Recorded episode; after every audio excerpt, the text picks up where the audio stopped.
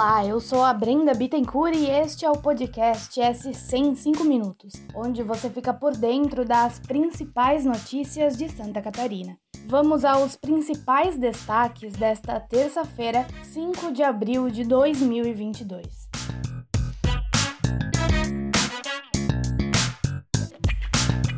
A gente começa o podcast de hoje falando sobre a prisão de três empresários acusados de lavagem de dinheiro no valor de 700 milhões de reais para o tráfico de drogas. Duas prisões ocorreram em Itajaí, no litoral norte de Santa Catarina, onde os homens tinham revendas de carros. A outra prisão aconteceu em Palhoça, onde o detido atuava com construção civil. De acordo com a investigação que começou em 2019, os homens faziam parte de uma organização criminosa responsável por vender cocaína e êxtase dentro e fora do estado.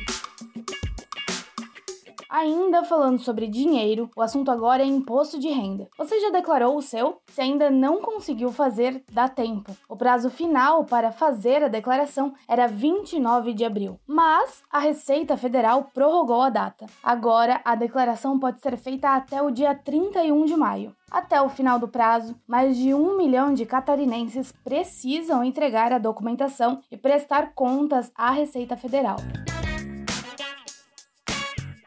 mudando de assunto, um projeto de lei quer privatizar algumas praias do estado. A análise da nova legislação permite que até 10% da faixa de areia dos municípios costeiros seja administrada por empreendimentos privados e tenha o acesso restrito. O projeto deve ser votado em regime de urgência pela Câmara dos Deputados. Na prática, trata-se de institucionalizar e agravar o loteamento das praias, um problema recorrente no litoral do estado. O projeto é do deputado Isnaldo Bulhões, permite a ocupação de praias públicas por hotéis e parques com a autorização do Ministério do Turismo. As praias brasileiras são bens públicos da União de uso comum, de acordo com a Constituição Federal, e a lei estabelece que todos devem ter acesso livre e democrático à faixa de areia e ao mar. As informações são da colunista do NSC Total Dagmar Spaltz.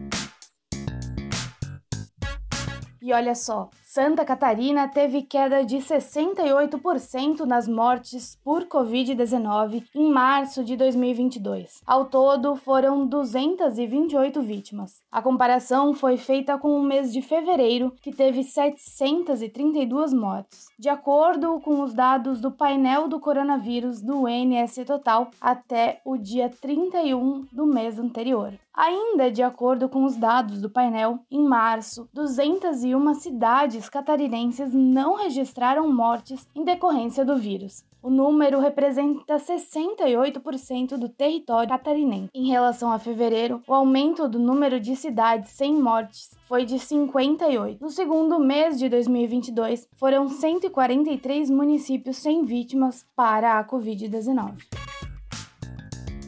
voltamos a falar sobre o mundo animal neste podcast, mais especificamente sobre cobras. Isso porque uma serpente de espécie rara foi resgatada em um para-brisa de carro em Jaraguá do Sul, no norte do estado. O resgate ocorreu em março, mas a divulgação do salvamento foi feita nesta terça. A espécie surpreendeu a equipe da Fundação Jaguarense do Meio Ambiente. Segundo o biólogo da fundação que acompanhou o caso, apenas três das 116 dormideiras resgatadas em 2021 faziam parte da mesma espécie. Apesar de ser rara, a cobra não é venenosa. Ela foi encontrada em um carro que estava no estacionamento de um supermercado. Após o resgate, a cobra foi solta em uma região de área de mata, longe da região residencial de Jaraguá do Sul.